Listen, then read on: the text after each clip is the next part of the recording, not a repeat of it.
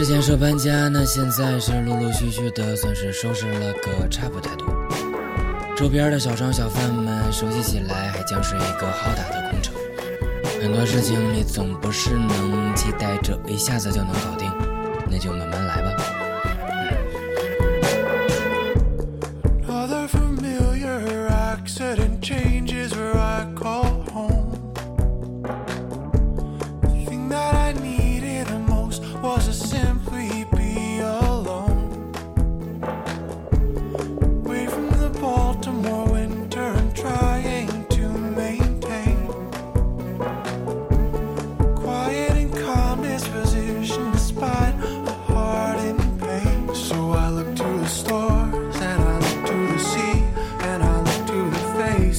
On the street and I look to the sky and I look to the moon and I look to the future as it blooms.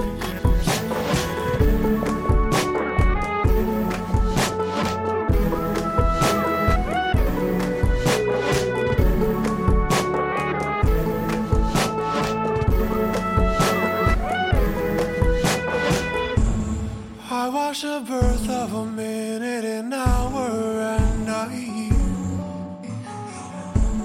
But how the days turn to ribbons of time still seems unclear. Watch how an instinct gets changed into wrinkles, pain, and death.